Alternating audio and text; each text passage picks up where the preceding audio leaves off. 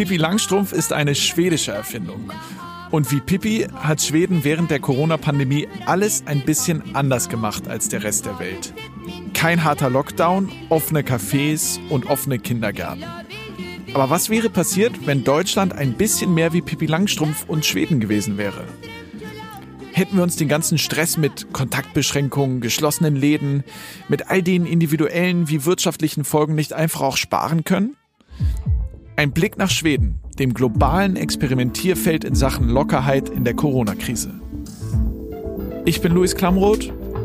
Das ist Klamroth Calling. Okay, zugegeben, Pippi Langstrumpf ist natürlich so ein bisschen ein erwartbarer Einstieg in eine Folge, in der es um Schweden geht. Aber es hat durchaus seinen Sinn, denn tatsächlich hat Pippi Langstrumpf ein bisschen mehr mit Schweden und der Pandemie zu tun, als es zunächst scheint. Das zumindest habe ich über Schweden gelernt. Denn selbst Pippi Langstrumpf leidet unter den Folgen des laschen Umgangs der schwedischen Regierung mit der Pandemie. Äh, aber dazu kommen wir am Ende der Folge. Lange sah es ganz anders aus. Die Welt blickte auf Schweden als Vorbild.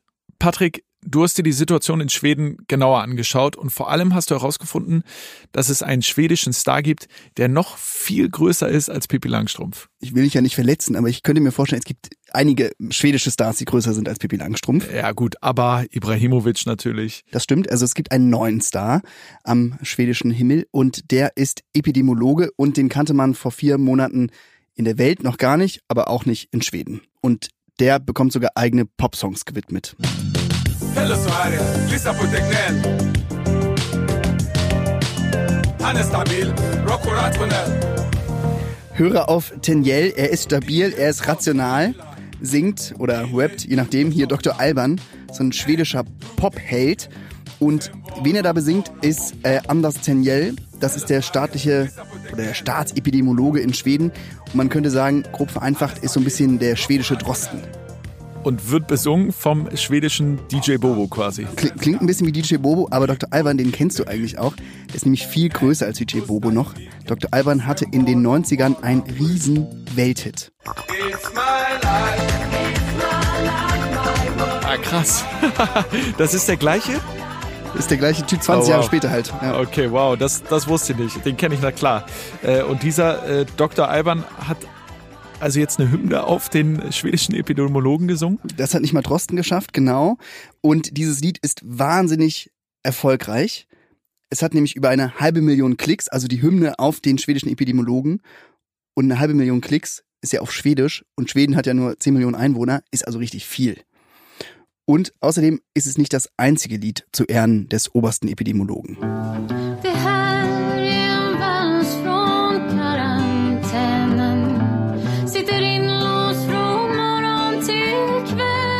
Ich stelle mir das, das Gleiche die ganze Zeit vor. Wer könnte das in Deutschland über Drosten machen? Ne? Ja, aber es gibt nicht nur diese Lieder. Äh, es gibt auch Leute, die tragen zum Beispiel T-Shirts mit Daniels äh, Gesicht.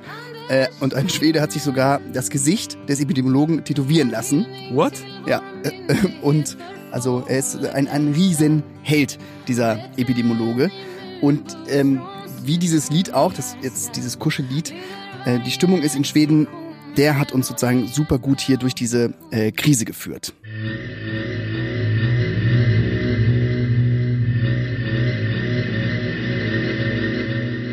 Daniel ist zum Gesicht des schwedischen Sonderwegs geworden und er sieht ein bisschen so aus wie vielleicht dein Geschichtslehrer Luis früher in der Oberstufe. Er hat so ein, immer so einen ungebügelten Pullover an und dann guckt so ein Hemdkragen oben raus. Und Daniel ist eigentlich nur Abteilungsleiter der Behörde Volksgesundheit. Aber laut Verfassung entscheidet sozusagen diese Behörde und die Beamten über die grundlegenden Sachfragen in der Pandemie. Er ist also tatsächlich, ganz anders als Drosten, qua Gesetz mit mehr Einfluss ausgestattet als hier in Deutschland Drosten oder auch andere Virologen wie Streeck oder so. Gut, aber äh, das alleine macht ihn ja jetzt noch nicht zum Popstar. Also Abteilungsleiter klingt ja noch weniger nach Star und Pop als Virologe. Ja, das stimmt natürlich, aber was den schwedischen Sonderweg und Daniels ähm, Stellung begründet hat, das kann man vielleicht am besten verstehen, wenn wir an den Tag zurückgehen, als in Deutschland relativ strenge Maßnahmen in der Corona-Krise beschlossen wurden. Und zwar war das der 22. März. Das bedeutet, das öffentliche Leben so weit herunterzufahren, wie es vertretbar ist. die Begegnung der Menschen, bei denen das Virus weitergegeben werden könnte, so weit zu reduzieren wie möglich. An dem Tag verkündet Angela Merkel nach einer Runde mit den Ministerpräsidentinnen weitgehende Kontaktbeschränkungen in Deutschland. Das war ein Sonntag. Und man war sich damals ziemlich sicher, that's the way. Die Infektionszahlen stiegen, wir hatten Italien vor Augen und im Grunde, so Ende März, geht die ganze Welt in den Lockdown. Außer Schweden. Das Land ohne Lockdown. Schweden wählt in der Corona-Pandemie einen Sonderweg. Hier setzt der Staat kaum auf Verbote, sondern auf Freiwillig. Well, much of Europe is still on lockdown. Sweden has done the opposite. The streets are bustling, restaurants are open, trains, buses still running. Schweden geht einen anderen Weg als der Rest Europas. Also an genau jedem Tag, als wir in Deutschland quasi in den Lockdown geschickt wurden, hat Schweden einen ganz anderen Weg eingeschlagen. Es waren immer noch Skipartys äh, legal, die Skilifte waren immer noch auf, bis zu 500 Menschen konnten sich versammeln, die Restaurants waren offen, Grundschulen und Kindergärten. Und Teniel sagt damals, es gibt zwei Regeln. Ältere, kranke, vorbelastete Bürger müssen geschützt und isoliert werden. Und wer Symptome hat, muss zu Hause bleiben. Und Teniel tingelt damals in Schweden durch alle möglichen Talkshows und sagt, das reicht. Wir brauchen keine weiteren Maßnahmen, wenn wir diese zwei simplen Regeln befolgen. Und mit diesem Ansatz schafft er es sogar zu Trevor Noah in die amerikanische Daily Show. Tell me about what Sweden is doing, and then and then would you mind explaining to me how Sweden came to that decision to do it differently to everyone else in the world? No, but you, I think you have made a fair description. Instead of closing it down completely, we have tried to. Er ist damals sozusagen die internationale Stimme für eine sehr liberale Corona-Politik. Everybody to stay home if they feel ill in the morning. Die schwedischen Gesundheitsbehörden verlassen sich bei ihrem Kurs auf eine Grundannahme, die in anderen Ländern durchaus umstritten ist, nämlich Menschen ohne Symptome gelten als nicht ansteckend. Mit diesem Hinweis ziehen alle schwedischen Ärztinnen und KrankenpflegerInnen in den Kampf gegen das Virus. Und es ist eine Wette mit ziemlich hohem Einsatz, könnte man sagen. Und mit welchem Ergebnis? Von heute aus betrachtet und mit Blick auf die Zahlen ziemlich verheerend eigentlich. Aber Schweden zahlt einen hohen Preis für den Umgang mit Corona. Country's social experiment had steep fatal consequences. Schweden hat mehr Infizierte als alle skandinavischen Länder zusammen und auch eine der höchsten Todesraten der Welt, viermal mehr Tote als Finnland beispielsweise. Stand heute schon 5000 Tote in Schweden, die an Corona gestorben sind und besonders dramatisch ist die Lage in den Alten- und Pflegeheimen. Die Hälfte aller Toten, aller Corona-Toten in Schweden treten dort auf. Und damit ist die Quote höher als in Deutschland oder auch in anderen Ländern Skandinaviens. Und das ist ja ziemlich dramatisch. Also von einem Land, das so stolz auf seinen liberalen Umgang äh, auch mit dem Virus ist, das dafür ja auch weltweit Beachtung findet, ähm, zu einem Land, das so hohe Sterberaten wie Brasilien oder die USA hat. Ähm, aber klar, wenn mehr Menschen insgesamt infiziert sind in der Bevölkerung, dann ist die Wahrscheinlichkeit, dass das Virus äh, auch in Altenheimen und Pflegeheimen auftritt, einfach höher. Ähm, aber dabei war ja genau das das Ziel, genau diese Risikogruppen ähm, zu schützen. Wie hat denn der schwedische Star, der schwedische Popstar, der Epidemiologe auf diese Entwicklung reagiert? Ziemlich selbstkritisch. Er hat nämlich auf die Frage des schwedischen Radios, ob zu viele Menschen zu früh gestorben sind, einfach nur gesagt, ja, absolut. Und er sagte noch, er würde Dinge heute anders machen, würde er einen Mittelweg gehen. Aber eben auch, dass die Länder, die alles sofort runtergefahren haben, eben auch ein Problem haben. Die wissen nämlich gar nicht, welche Maßnahmen jetzt eigentlich wie geholfen hat. Ja, das ist ja das Präventionsparadox. Also klar, wenn ich sofort alles schließe, Schulen schließe, Cafés dicht mache, Ausgangssperren erhebe, dann ist es am Ende ziemlich schwer festzustellen, welche Maßnahme jetzt welchen Effekt hatte. Ähm, und eines stimmt ja auch, die Corona-Pandemie ist ein weltweites Experiment und Schweden ist irgendwie die Kontrollgruppe in diesem Experiment. Wir wissen einfach alle nicht ganz genau, was passiert. Und eines muss man ja auch einbeziehen, die globale Wahrnehmung von Schweden, die wir auch hier vielleicht in Deutschland hatten, die stimmt vielleicht gar nicht. People just hanging out in bars and cafes, enjoying the sunny Easter weekend with friends and family. Von außen haben wir immer gedacht, die bekloppten Schweden, die können gerade machen, was sie wollen. Aber die Wahrheit ist, die haben auch nicht die ganze Zeit auf den Straßen getanzt, wenn wir traurig zu Hause saßen. Und wenn man Leute in Schweden fragt, dann sagen die, es hat sich ganz anders angefühlt, gerade am Anfang der Pandemie, als unser Bild von Schweden vielleicht war. Hier gibt es ja keine Verbote, Es gibt nur Empfehlungen. Der äh, schwedische Staat darf ja die Bewegungsfreiheit von den Menschen per Gesetz nicht einschränken. Ich habe Ragnar angerufen, ist eine Freundin von mir, die seit sechs Jahren in Göteborg lebt. Und ich habe manchmal während der Pandemie, während hier alle zu Hause waren, von ihr gehört, wie sie im Restaurant war, dort essen war, äh, hier im Café war. Und ich dachte immer, wow, die Schweden.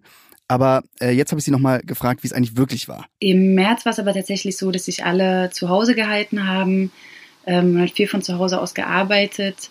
Ähm, die Busse waren leer, die Straßenbahnen waren leer, die Straßen waren leer. Es war schon so ein bisschen eine ängstliche Stimmung, eine nervöse Stimmung. Aber wenn man das vergleicht mit, mit Deutschland, Spanien, Italien, ging es ja noch relativ normal trotzdem weiter. Ragnar lebt in einem Haus mit äh, sechs anderen Erwachsenen und alle hatten bereits Corona.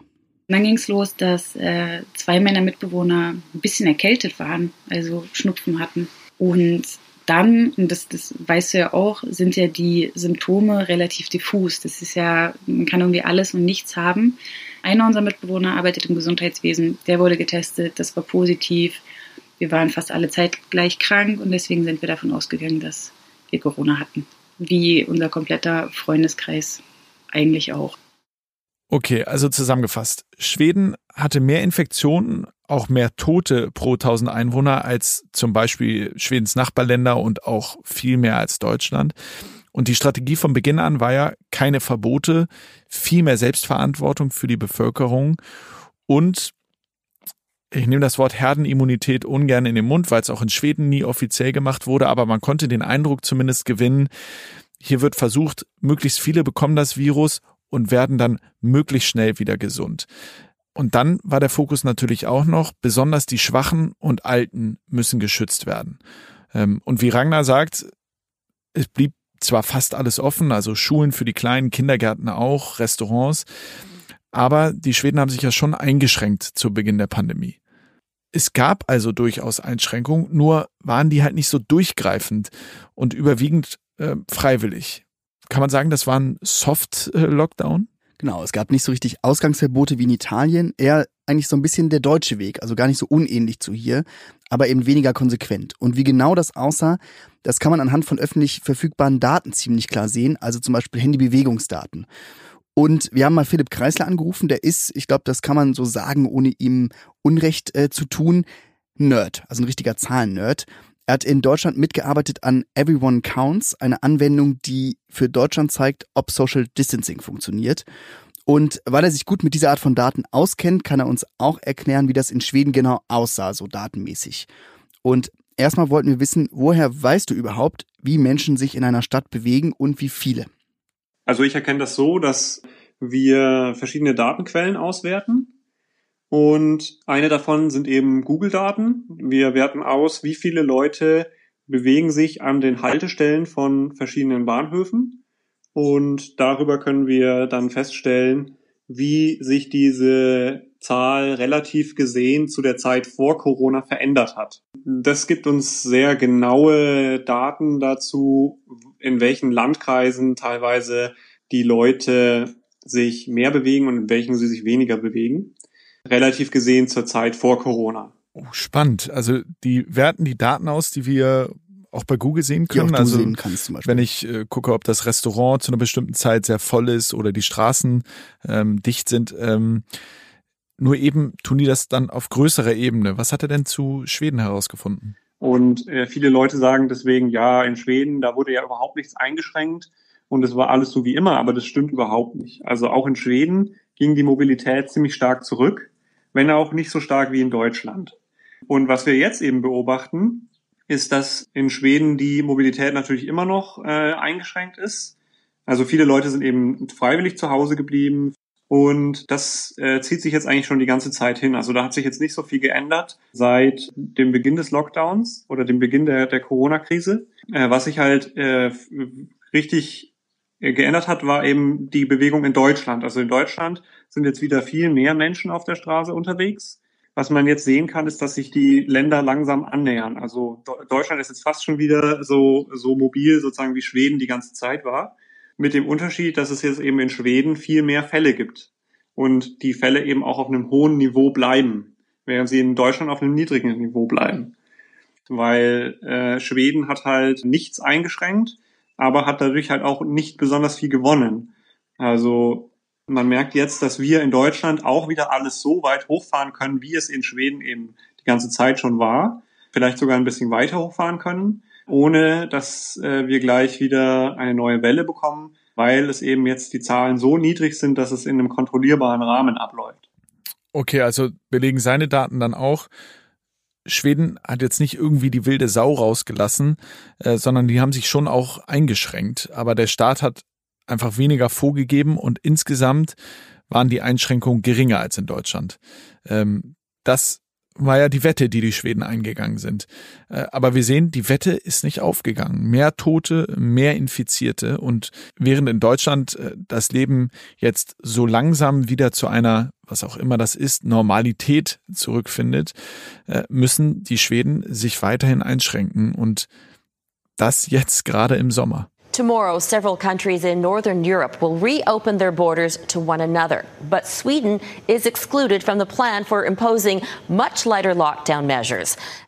Der Sommer beginnt und die Schweden dürfen nämlich nicht verreisen oder zumindest nicht so einfach.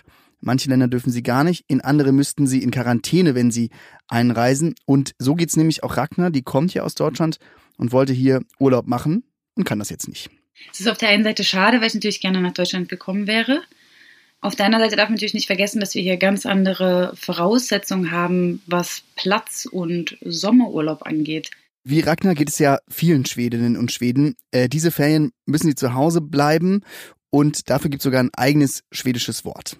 Ferien heißt ja Semester auf Schwedisch. Zu Hause heißt Hemma und dann ist es eben Hemester, dass man quasi in seinem eigenen Land zu Hause Urlaub macht. Gut, man könnte ja sagen, das ist der Preis. Also in Deutschland und vielen Ländern Europas haben wir im Frühjahr diese krassen Einschränkungen hingenommen und können deshalb jetzt offener in den Sommer gehen und die Schweden halt nicht. Hat es denn, das war ja auch so ein bisschen der Plan, hat es denn wenigstens der Wirtschaft in Schweden genutzt? Das ist tatsächlich interessant. Die schwedische Wirtschaft ist nämlich der deutschen nicht so ganz unähnlich. Die exportieren viel Maschinen, Autos, ne, Volvo, Stahl, sowas halt. Und Laut Internationalen Wirtschaftsfonds trifft die Krise Schweden aber genauso hart wie Deutschland. Dort erwartet der IWF auch einen Rückgang der Wirtschaftsleistung so um die sieben Prozent. Es hat ihn also nichts genutzt. Also einbrechende Wirtschaft, äh, immer noch hohe Infektionszahlen, kein Urlaub in diesem Sommer. Ähm, ist Teniel, der Star-Epidemiologe, denn jetzt weniger beliebt? Also seine Zustimmungswerte sinken zwar, sind aber immer noch ziemlich hoch und das sagt auch Ragnar. Es gibt vier Streetlights in Göteborg, steht Anders Tegnell for President. Es gibt natürlich auch kritische Stimmen, aber ich glaube im Großen und Ganzen äh, sind die Leute hier zufrieden. Anders Tegnell hat äh, kein Problem damit, auch Fehler einzugestehen. Ich glaube, dass äh, sich das auch sehr darin widerspiegelt, wie, wie die Menschen ihn wahrnehmen. Das ist ein seriöser Mann ist, der irgendwie versucht, das Beste zu machen.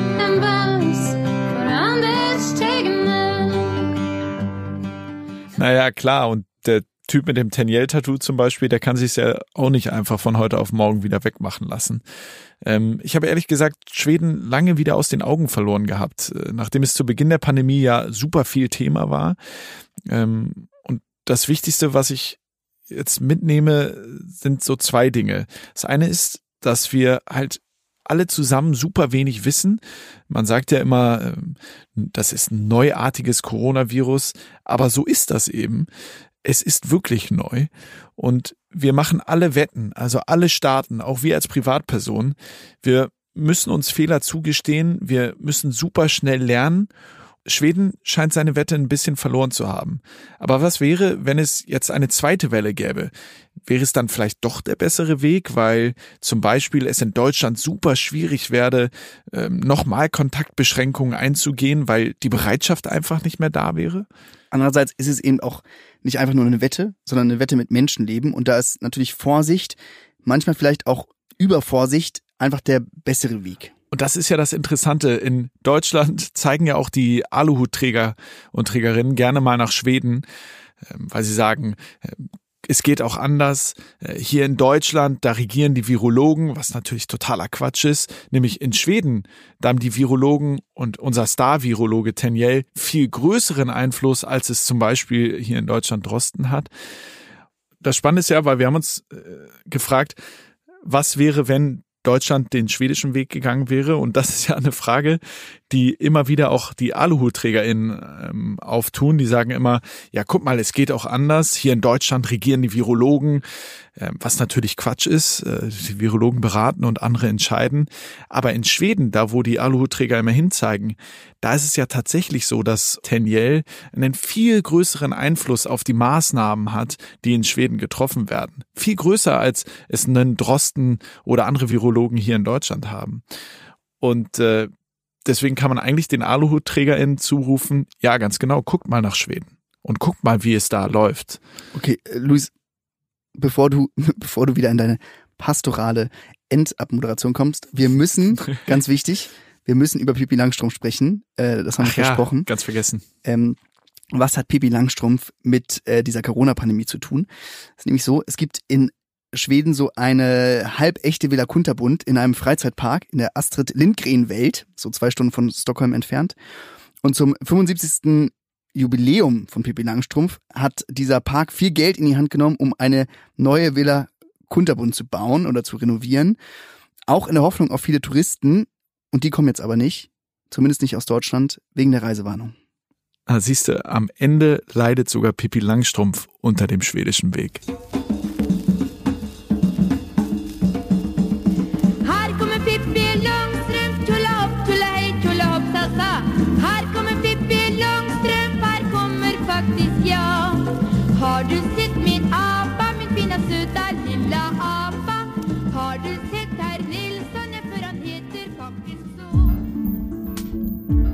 Klamroth Calling ist eine Koproduktion von Studio Bummins und K2H. Redaktion Patrick Stegemann, Kate Kubel, Keschrau Beros, Theresa Sickert und Laura Pohl. Ton und Schnitt Christian Pfeiffer und Henk Heuer.